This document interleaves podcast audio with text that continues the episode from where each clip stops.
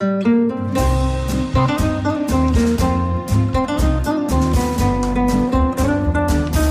sind beste Freundinnen mit Max und Jakob. And I hope that you will find peace and love. Ich hoffe, du findest Liebe und Hoffnung und, und du wirst die Menschen aussprechen lassen und dich nicht lustig machen über meine Freunde hier. Der ultrasexuelle Podcast.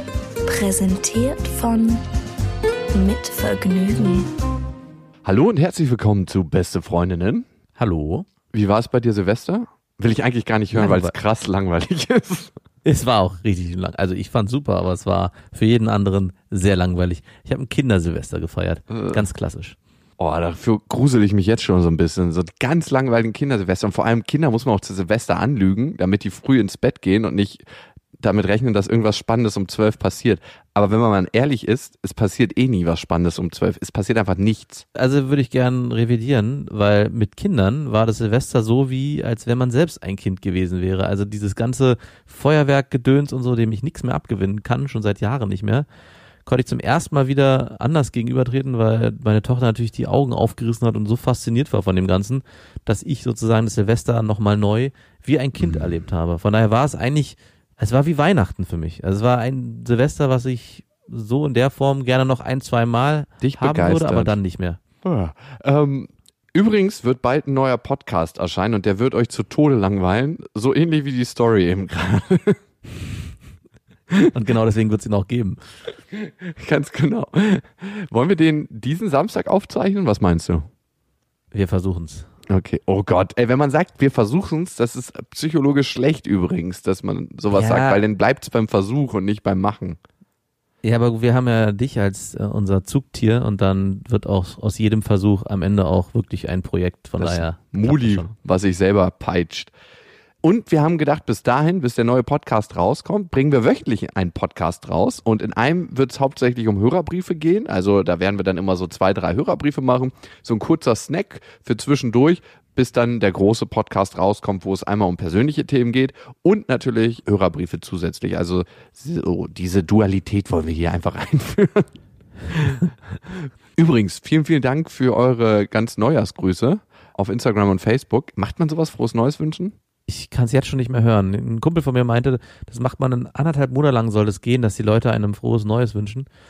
Und ich grummel jetzt schon vor mich hin, sobald jemand zu mir kommt und sagt frohes neues Jahr, kommt bei mir so eine halt die Fresse. Ich kann es echt, das ist wirklich, dieses frohes neues Gewünsche ist noch viel schlimmer als frohe Weihnachten. Ja, frohe Weihnachten geht noch, weil es so einen längeren Zeitraum einnimmt. So, weiß ich, fängt ja gefühlt schon im November an und hört dann am 26. auf. Aber das ist irgendwie noch, da nimmt man irgendwie noch das Gefühl mit. Aber bei frohes Neues ist eigentlich nur so eine leere Phrase, die auch niemandem was bringt. Ja, nur weil irgendjemand mal gesagt hat, 31. Schluss und erste geht's wieder los, bringt mir gar nichts und nervt mich eigentlich nur. Jahreswechsel mit den ganzen Schaltjahren und so ist eh so eine Erfindung vom Menschen und so richtig was passiert da, finde ich nicht. Ich bleib dabei.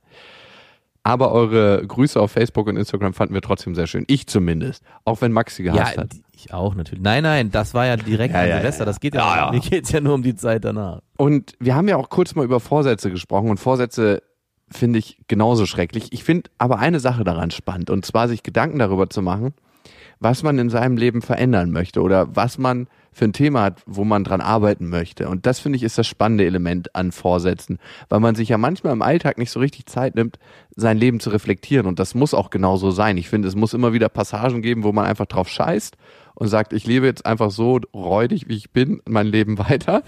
Und dann muss es wieder Phasen geben, wo man mal ein Stück zurücktritt und sagt, wie lebe ich hier eigentlich? Und ist das die Form, die ich leben möchte? Und bin ich damit happy? Und wie könnte ich Stellschrauben drehen, um mein Leben zu verändern?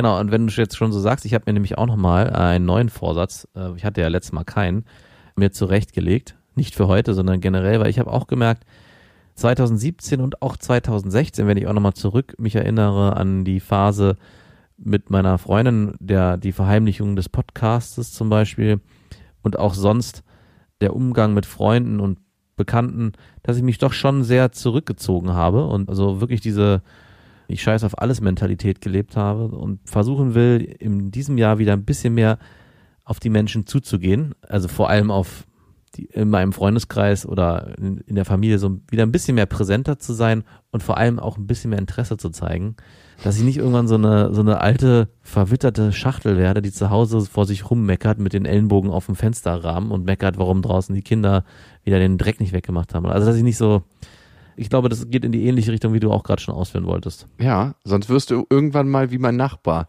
Der ist gestorben genau. und ich bin aus dem Urlaub wiedergekommen und habe mich gewundert im Hausflur, warum es so süßlich riecht. Drei Tage später hat die Feuerwehr die Wohnung aufgebrochen und ohne Scheiß, der war schon von Maden zerfressen. Mm. Aber dein Vorsatz, den du dir gemacht hast, ist ziemlich ähnlich zu meinem. Und zwar, ich habe gemerkt, dass ich manchmal in manchen Situationen so eine Art Stolz entwickle, dass wenn eine Sache mich eigentlich richtig, richtig krass verletzt, dass ich denn so tue, als ob nichts wäre und mich zurückziehe. Ich kann dir ein kleines Beispiel sagen. Ich habe am Wochenende Holz hochgebracht für den Kamin und da musste ich so eine Palette am Ende zertreten oder ich habe es zumindest versucht und bin kläglich daran gescheitert und diese Palette ist mir voll auf den großen Zeh gefallen und ähm, mhm. es kann sein, dass es jetzt so ein Nagelkranzbruch ist. Das konnte der im Krankenhaus nicht so richtig erkennen. Das ist so, wenn das letzte Ende vom Zeh durchbricht. Mhm. Ich war dann bei meiner kleinen Schwester auf dem Geburtstag und ich war schon irgendwie einen Monat nicht mehr feiern und war deshalb so ein bisschen ausgelassen und gib mir dann so drei, vier Pilz, die habe ich mir dann reingestellt. Ich war auf jeden Fall richtig krass überdreht. Meine Schwester hatte so eine kleine Bar gemietet, wo wir selber Musik spielen konnten und ich habe dann halt immer so richtig schäbige Musik gespielt, so R. Kelly, I Believe I Can Fly und ähm, habe ganz hässlich mitgesungen. Irgendwann war ich dann so im Rausch, in meinem eigenen Freudenrausch, dass ich die von der Bar gefragt haben, ob sie mir ein Mikrofon geben können. Und dann wollte ich halt so, kennst du den DJ der guten Laune, so der immer so Ansagen dazwischen macht zu den. Ja klar.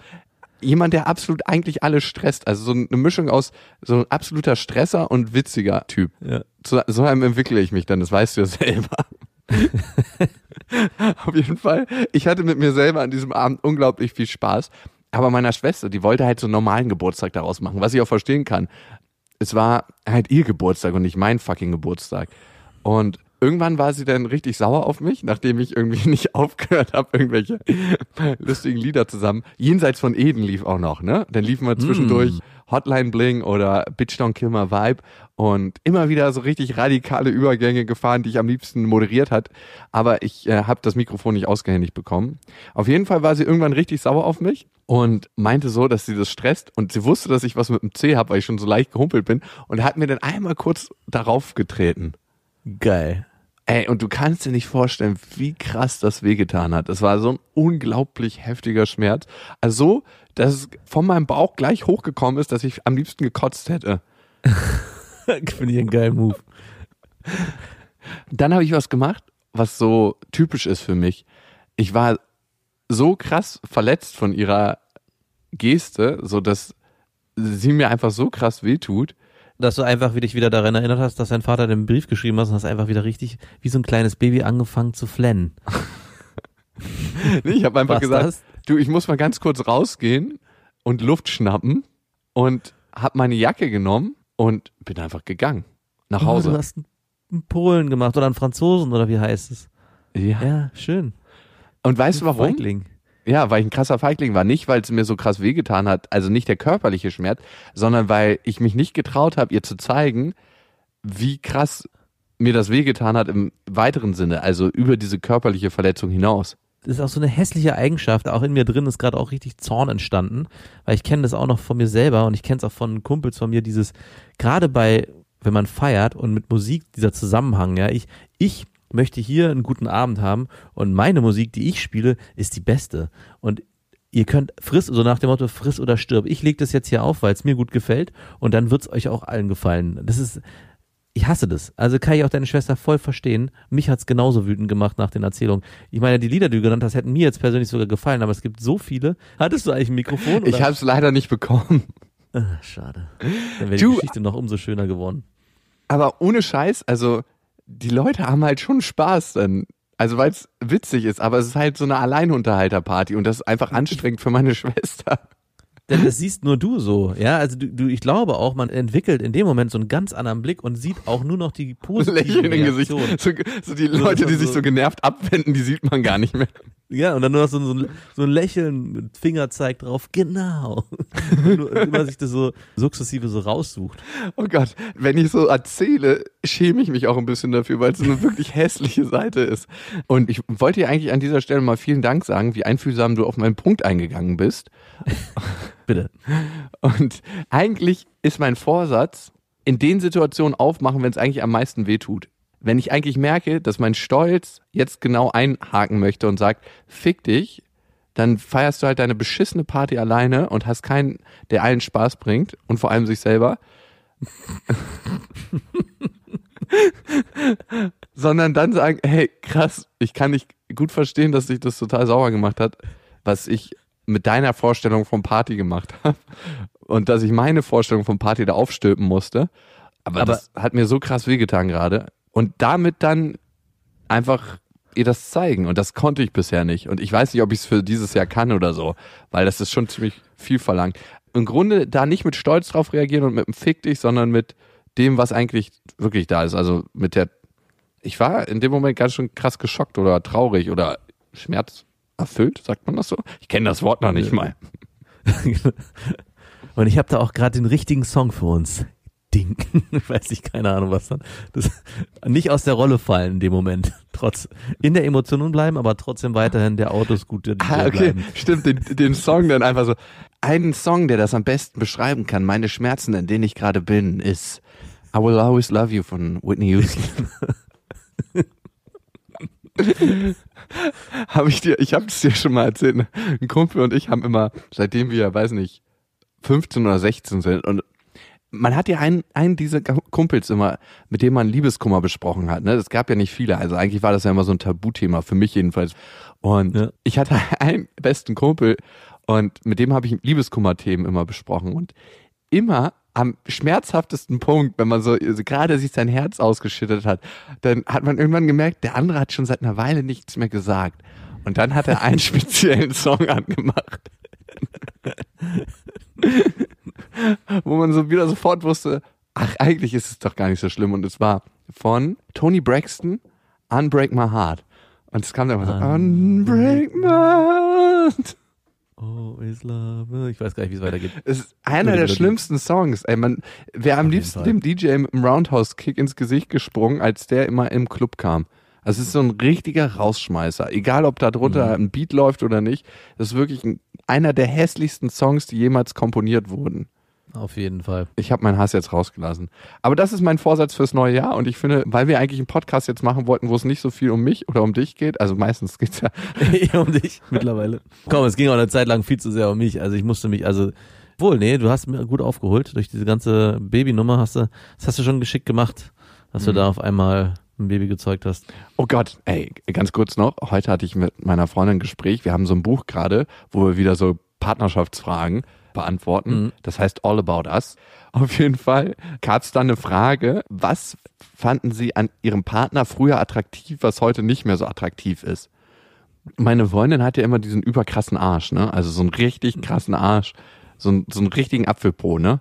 Und Ja. se- seit der Schwangerschaft hat sie natürlich minimal zugenommen und das ist ja auch ganz klar. Und ich würde sagen, der hängt minimal, also jetzt nicht wirklich doll, aber das war so das Einzige, was mir einfiel, was mir jetzt halt nicht mehr so gut gefällt. Ich weiß, es ist krass dreckig, das zu einer Schwangeren zu sagen, aber ich habe ihr das gesagt und normalerweise steckt sie sowas total krass gut weg und diesmal hat sie einfach mal die Decke vors Gesicht genommen und ich dachte so, sie verarscht mich. Dann habe ich sie die Decke weggenommen und dann hatte sie tatsächlich angefangen zu heulen.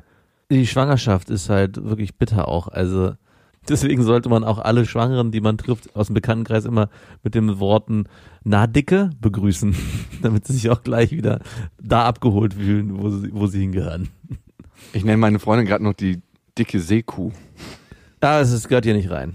Stimmt, das gehört in den langweiligen Podcast. so, zu der Hörermail. Sie kommt von Hanno. Ich bin 37 und stehe auf junge Frauen. Hanno, daran ist nichts verwerflich. Was klingt wie alte Männer auf der Suche nach Frischfleisch, ist bei mir etwas komplizierter. Ich habe schon während der Schulzeit ein Unternehmen gegründet, hatte daher nie ein normales Studentenleben mit all den Partys und sozialen Kontakten und bin erst jetzt, viel zu spät, aber immerhin in der Lage, nebenbei zu studieren. Ich fühle mich vielmehr der jüngeren Generation verbunden als mit der meines eigenen Alters. Ich interessiere mich für aktuelle Musik, Mode und Denkweisen. Das klingt aber ziemlich alt, wenn du das so sagst. Auf jeden Fall. Ich bin mit vielen Leuten auf der gleichen Wellenlänge und mag Bars, Clubs und WG-Partys, lieber als spießige Pärchenabende. Ich bin durch meinen Job quasi ebenso mit dem Internet und Smartphones aufgewachsen wie die junge Generation. Nur, dass ich noch die Zeiten mit Modems und Einwählen und Nokia-Handys mit Textdisplay erlebt habe. Die Natur meint es gut mit mir und ich kann mich als 25 ausgeben, ohne skeptische Blicke zu ernten. Zugegeben, ein paar Nasenhaare muss ich mittlerweile schon rasieren. Das funktioniert auf der Ersti-Fahrt, Kneipenabenden und im Alltag ganz gut, denn ich möchte nicht auffallen. Irgendwann kommt aber immer der Punkt, wo ich mich mit einzelnen Leuten besser verstehe und ihnen mehr über mich erzählen möchte. Die Männer staunen über mein Alter und Aussehen, finden es aber völlig okay. Die Frauen jedoch, mit denen ich vorher geflirtet habe, sind auf einmal enttäuscht und der Ofen ist aus. Dabei hatte ich gehofft, dass die Frauen merken, wie oberflächlich ihre Selektion nach Alter ist und sie mich als Mensch genauso weiterhin mögen, vielleicht sogar mit gestärkter Bindung, weil ich sie als eine der wenigen ins Vertrauen gezogen habe. Aber das funktioniert irgendwie nicht. Auch nicht, wenn ich gleich äh, mit der vollen Wahrheit rausrücke. Bei einer Zahl über 30 scheide ich sofort als Boyfriend-Material aus. Und das ist mir auch schon in den letzten Jahren, also schon vor meinem Studium so ergangen. Selbst innerhalb der Friendzone werde ich zwar noch nett behandelt, aber nicht mehr so auf Partys eingeladen. Schlimmer noch, ich habe den Überblick verloren, wer schon davon weiß und wer nicht. Denn irgendwie bereitet sich die Kenntnis mittlerweile auch ohne mein Zutun aus. Das klingt so, als ob einer irgendwie Tripper hat und keiner weiß mehr, wer mit wem geschlafen hat. Okay, jetzt kommt seine Frage. Wie soll ich damit umgehen? Ich hatte mit einer schon mal zwei Wochenenden richtig guten Sex und mit einer anderen drei oder vier Wochen lang schöne Dates, aber kaum offenbarte ich mein wahres Alter, ist es vorbei. Was eben noch lief, ist plötzlich von Sprüchen wie, ich glaube nicht, dass das zwischen uns funktionieren würde oder ich bin viel zu jung für dich abgecancelt. Erstmal ist an dieser Haltung nichts verwerflich. Ich kann verstehen, dass du junge Frauen attraktiv findest und jung sage ich jetzt mal um die 20, weil ganz, ganz viele Frauen, also ich meine, man muss einfach mal ehrlich sein, ganz, ganz viele junge Frauen sind einfach mal attraktiv, weil sie jung sind. Das ist so. Mhm. Und du siehst richtig, wie die später mal aussehen werden, aber du siehst sie jetzt noch und denkst so, boah, die sehen richtig schön aus, weil ihr jung seid.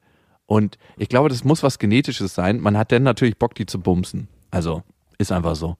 Und man hätte nicht mehr Bock, die 30 Jahre später zu bumsen, wenn sie dann in ihr Altersaussehen gekommen sind. Es gibt auch in meiner Wirklichkeit oder in meinem Leben, ich kenne ein paar alte, attraktive Frauen, aber ich kenne nicht so wahnsinnig viele alte, attraktive Frauen. Also ich habe ein paar gesehen, wo ich dachte so, wow, das sind richtig, richtig schöne Frauen. Aber ich habe viel mehr gesehen, wo ich mir dachte, entweder lasst ihr euch total gehen oder es hat euch das Leben fett gestriegelt. Also ich weiß nicht, was es ist.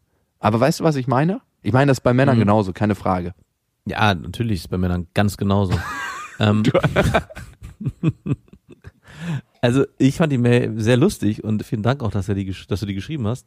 Aber ich muss sagen, es gab zwei Momente, wo ich gedacht habe, also einerseits genießt du das sehr, mit, sich mit Jüngeren zu umgeben und dort auch, also du mischst dich so drunter wie so der böse Wolf in so eine Horde von Schafen und bist aber selber kein Schaf. Ich glaube, das ist so, das ist so der, das Bild, was ich dazu hatte, weil du auch dein Alter von vornherein verheimlichst, damit nicht offen, wahrscheinlich dich auch sehr jung kleidest, dich auch sehr jung gibst, gar nicht dein Alter entsprechend nicht nicht dich verhältst, aber die, die Vorteile, die du, die du mitbringst als Älterer und dort gar nicht ausspielt und ausleben kannst und dann auf Personen triffst, dadurch, dass du da was vorspielst, gerätst du immer an, an Frauen, die dich jünger erwarten und auch eine ganz andere Erwartungshaltung an dich haben und sind dann am Ende enttäuscht, weil sie natürlich nicht mit einem 6- oder 37-Jährigen gerechnet haben. Ich glaube, wenn du von vornherein offen damit umgehst, dass du älter bist, aber gar nicht so, das gar nicht versteckst oder gar nicht so tust, hm, ich bin, will jünger sein, sondern offen damit bist und einfach dazu stehst, dass du älter bist, aber trotzdem auf dieses Leben Bock hast. Ja? Und ich glaube, dann könnte es passieren, dass auch dann die, die Mädels, die eigentlich gar nicht so Lust haben auf einen Älteren, doch Interesse haben, mhm. äh, mit dir was zu machen. Also was steckt so, hinter diesem alten Kauz, der so zu seinem Alter steht? genau. Bei einem Mann ist es manchmal gar nicht so krass wichtig, wie er aussieht, sondern wie sehr er mit dem im Reinen ist, wie er ist. Und das habe ich bei genau. Frauen auch schon erlebt. Ich habe eine Freundin, die sieht nicht so super aus und die ist trotzdem ziemlich attraktiv, weil die halt unglaublich authentisch ist mit dem, wie sie ist. Und das spüren Frauen. Und dafür hat jede Frau einen Riecher. Egal, ob sie 20 ist, 30, 40, 50 oder 150. Also, das merken einfach Frauen. Und das ist auch der größte Test, den ein Mann jemals erfährt. Von einer Frau wird er getestet, wie authentisch er ist. Und das mhm. macht eigentlich sein ganzes attraktives Karma aus, so sein attraktives Sein, wie attraktiv er von Frauen bewertet wird. Manchmal wundert man sich ja, warum manche Frauen mit so einem Typen zusammen sind, so, wo man denkt, ja. was seid ihr für hässliche Spaten? Und das sind nicht immer Typen, die Geld haben, ne? Das sind manchmal auch Typen, die wenig Geld haben, aber die einfach so unglaublich im Reinen mit sich selber sind und mit dem, wie sie sind, dass sie so eine Art Ruhepol für Frauen sind und da können Frauen dann andocken. Das hat einfach eine männliche Polarität dann in diesem Moment. Also ich glaube auch, umso länger ich drüber nachdenke, es wird mit Sicherheit auch Frauen oder junge Frauen dann ihm geben, die ihm gegenübertreten und sagen, auf dich habe ich keinen Bock, du bist mir zu alt. Aber ich glaube, die meisten sind eher wirklich von der Situation einfach, also fast schon fühlen sich verraten. Also, dass sie sich gegen ihm, ihm gegenüberstehen, der eigentlich ein falsches Spiel spielt. Und wenn es schon die wahrscheinlich geht dann ganz sofort die Fantasie mit denen durch, wenn der jetzt schon am Anfang sich anders gibt, als er eigentlich wirklich ist, wie ist es dann erst später und brechen die ganze Sache dann schon ab und sagen sich, ich möchte eigentlich gar nicht weiter daran die, an diese Nummer mit dir. Ich glaube, was bei den Frauen entsteht, ist das Gefühl, was ist das für ein Mann, der 37 Jahre alt ist und nicht die Haltung hat, zu seinem Alter zu stehen. Genau. Und genau, das kommt noch mit hinzu, weil, weil das Alter in dem Moment ja dann eigentlich noch viel weniger eine Rolle spielen müsste. Er müsste eigentlich mit stolzer Brust dastehen und sagen, yo, ich bin 37. Und ich meine, seine Geschichte, die er zu erzählen hat, ist ja auch nicht, für die muss er sich ja auch nicht schämen. Also er hat ja einfach nur die Sache umgedreht. Er hat zuerst Karriere gemacht und wollte jetzt nochmal studieren oder studiert nochmal, weil er vielleicht auch nur junge Frauen bumsen will, kann ja auch sein. Aber es ist egal. Wenn er bei der Sache authentisch bleiben würde, dann würde es dieses Problem, glaube ich, auch nicht geben. Und ich finde, da gibt es einen guten Satz im Rap dazu. Ich scheiße auf Authentizität, ich will einfach nur ich selbst sein. Und ich glaube, wenn man das für sich beherzt im Leben und das ist so in vielen Situationen eine der schwierigsten Sachen, dann ist man schon mal auf einer guten Seite. Vor allem, wenn einen dann keiner am Ende mag, mag man wenigstens sich selber. genau. okay, next one. Ach so, hier, ich habe was Schönes. Ich weiß ja nicht, ob du so drauf stehst, aber hier hat uns jemand geschrieben. Ist es die Leckmuschel-Mail? genau. Er nimmt Bezug auf eine relativ alte Folge. Da haben wir mal gesagt, wenn ein Mann eine Frau nicht lecken will, will er nur eine Affäre mit ihr haben. Und er meinte, das kapiert er überhaupt nicht, weil er hat immer richtig krass Bock auf Lecken. Er findet das total geil und will das auch immer beim One-Night-Stand machen, falls sie nichts dagegen hat. Und er fragt uns jetzt, ob wir das eklig finden oder was uns nicht daran gefällt. Und er kennt eigentlich keinen Typen, der nicht lecken mag. Wie ist das bei dir? Ich meine, er enthebelt unsere Aussage in dem Moment, wo er selber sagt, er steht total da drauf. Also in dem Moment, wo du natürlich total krass, krass drauf stehst, ist es auch egal. Wir, glaube ich, sind davon ausgegangen, dass wir keinen kennen und auch davon ausgegangen, dass es so eine, eine Sache ist, die man einfach nicht einfach nur so macht und Bock drauf hat. Also es ist eher schon was, erstens ist es was viel, viel Intimeres, also es ist nichts, was, also ich habe auch viele Frauen kennengelernt, die darauf gerade am Anfang erstmal gar keinen Bock hatten, weil sie meinten, also sie wollten das nicht zulassen, weil das zu intensiv war und zu intim. Und ich glaube, da kommt es auch her. Also in dem Moment, wo man diesen intimen Zustand schafft mit einer Frau, egal ob die Frau, ob sie das gut findet oder nicht, ja, als Mann das zu machen und als Frau es auch zuzulassen. Und das ist dann eher was für eine Beziehung oder eher was, ja, was, ja, was Ernsteres ist vielleicht nicht richtig. Und aus dieser Begründung heraus haben wir gesagt, beim One-Night-Stand, wer das macht, der will auf jeden Fall mehr. Und um, um dem zu entgegenzuwirken, haben wir gesagt, macht's lieber nicht, wenn ihr der Frau nicht signalisieren wollt, ihr wollt mit ihr eine Beziehung. Du bist meiner Frage schön ausgewichen. Ich habe einen Kumpel, der leckt unglaublich gerne und vor allem auch beim Stand, der leckt unglaublich gerne Arschlöcher. Das ist einfach so ein Fable von ihm. Ich kann sagen, für mich, ich muss schon richtig, richtig horny sein, dass ich Bock auf Lecken habe. Also wenn ich einfach nur weiß, okay, ist jetzt ein normaler Standard-Horny-Sex, also wo man so halb geil ist, dann Wenn das Handtuch nicht hängt. genau. Wenn er nicht zurückfedert vom Bauch so und wenn er nicht so klatsch macht. Dann habe ich nicht so richtig Bock auf Lecken. Es sei denn, es wird so ein gemütlicher Sex. So, das kennst du ja sicherlich auch, wenn man so eine, die Frau erst so massiert ganz lange und von der Massage langsam in den Sex übergleitet und dennoch sich richtig Zeit nimmt, so sie eine halbe Stunde mit dem Mund befriedigt oder 25 Minuten, das kommt einem ja immer alles viel länger vor, als es tatsächlich ist. Ja. Und dann irgendwann anfängt mit ihr zu schlafen. Das ist eine Variante. Oder dass ich richtig, richtig horny bin. Dann habe ich auch richtig Bock, sie zu lecken. Aber wenn ich nur halb geil bin oder eigentlich gar nicht so richtig geil, sondern nur mal Bock habe zu bumsen, dann habe ich auch auf gar keinen Fall Bock zu lecken. Und ich muss die Frau auch richtig, richtig geil finden, dass ich Bock habe, sie zu lecken. Es gibt Frauen, find, also kenne ich von mir, die findet man zwar geil, aber die findet man nicht geil genug, um sie zu lecken. Also ich glaube, nur weil wir mal gesagt haben, so und so, gilt es nicht für alle. Nein, Und, natürlich ähm, nicht. Manchmal denke ich so, hm, wir sind so repräsentieren irgendwie alle die ganze Männerwelt. So ist es ja nicht. Also wahrscheinlich sind wir wirklich nur in unserem kleinen Mikrokosmos gefangen, haben eine Glaskugel über uns drüber gestülpt und denken, wir erzählen hier die große Wahrheit.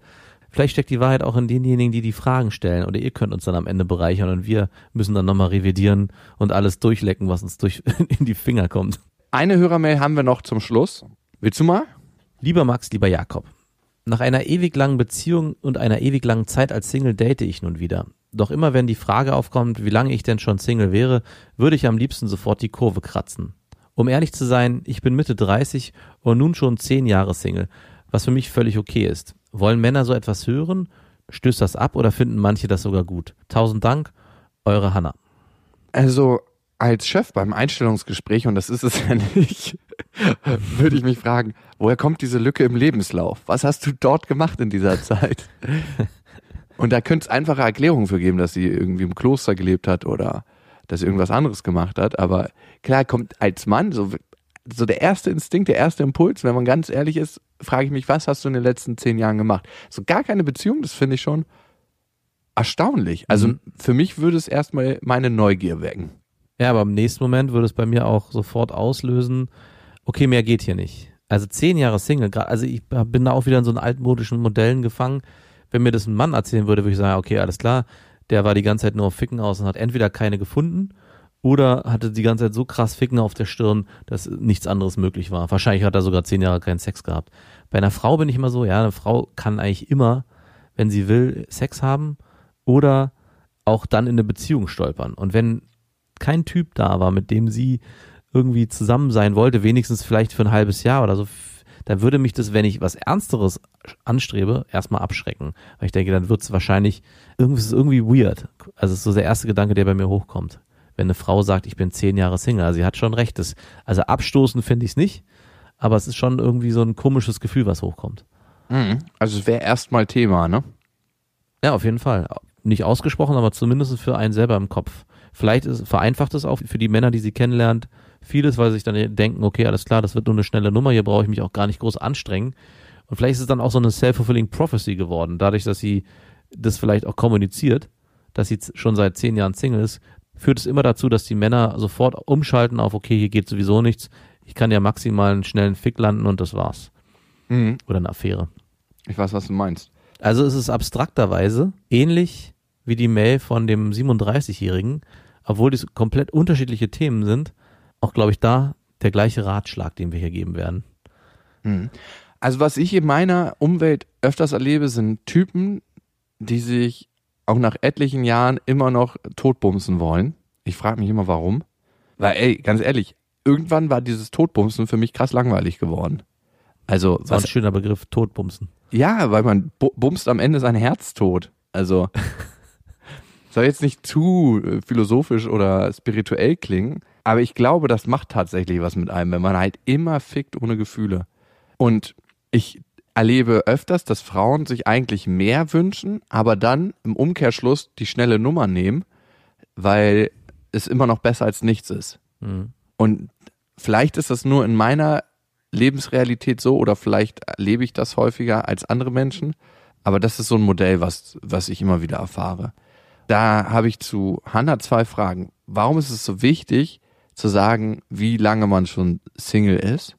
Ist das was, was vielleicht auch erst so nach ein paar Monaten mal gesagt werden könnte? Ohne das jetzt bewusst zu verheimlichen, also vielleicht.